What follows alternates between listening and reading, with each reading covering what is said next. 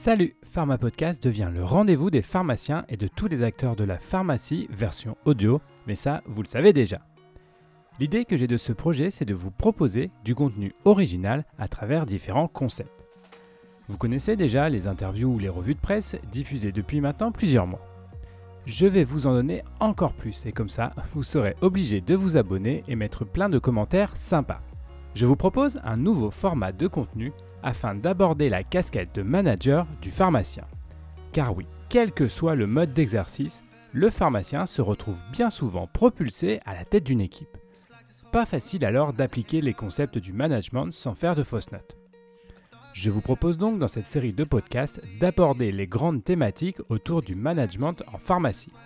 Si vous trouvez ce contenu sympa ou que le concept vous plaît et si en plus vous aimeriez qu'on travaille ensemble sur un projet, contactez-moi, je serai très heureux de vous accompagner. Et puis, si vraiment vous trouvez le concept de Pharma Podcast extraordinaire et que vous souhaitez nous aider à créer encore plus de contenu super cool, nous acceptons aussi le sponsoring. Tout cela est expliqué dans le blog mypharmapodcast.com. Bon allez, terminez avec cette introduction trop longue et si vous êtes encore à l'écoute, promis, je vous mets l'épisode. Bonne écoute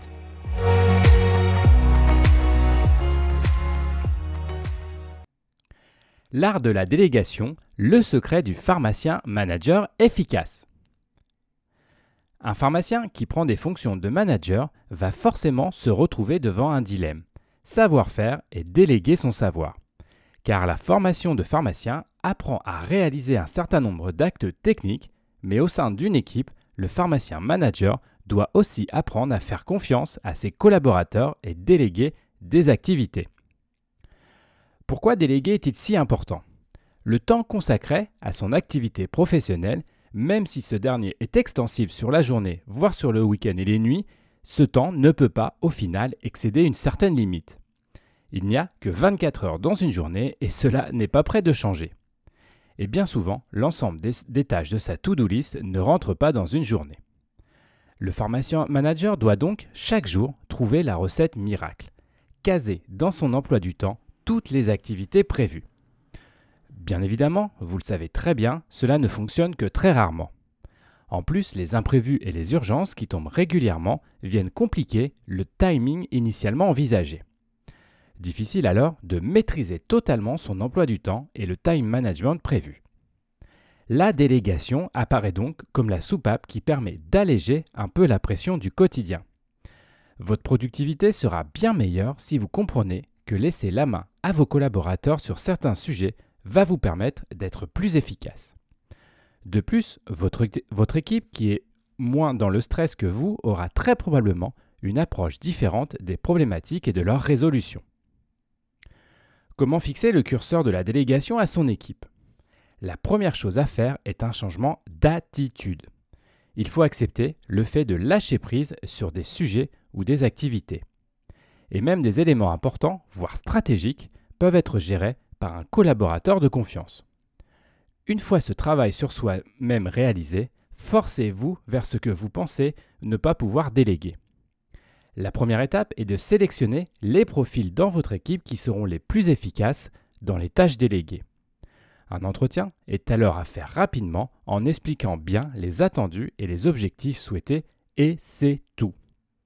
L'erreur, à cette étape du processus, est non seulement de fixer les objectifs à atteindre, et en même temps d'expliquer comment les réussir. Ce n'est pas dans la philosophie de l'art de déléguer d'avoir ce rôle de conseil. Laissez votre collaborateur s'emparer du sujet et trouver seul les solutions pour arriver au but fixé. Une fois ce premier étage de la fusée en place, passez à autre chose rapidement. Revenez sur le sujet lors d'un point d'échange fixé avec votre N-1. Ce rendez-vous non formel doit être le moment privilégié pour faire le point sur l'avancement du projet et éventuellement aider votre collaborateur. Comme précédemment, retenez-vous de donner tout conseil et autres chemins à suivre.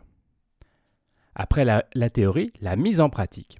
Voilà, c'est décidé, vous souhaitez progresser dans votre management en déléguant certaines activités vous avez trouvé vos collaborateurs qui vont vous aider au quotidien et définir ensemble des moments d'échange. C'est gagné. Vous pouvez maintenant vous concentrer sur des tâches à valeur ajoutée importante pour vous. Gardez néanmoins la porte de votre bureau ouverte afin de faciliter une demande d'un membre de votre équipe. Car même si vous n'avez plus la main sur certains sujets, vous restez quand même la personne ressource pour votre équipe.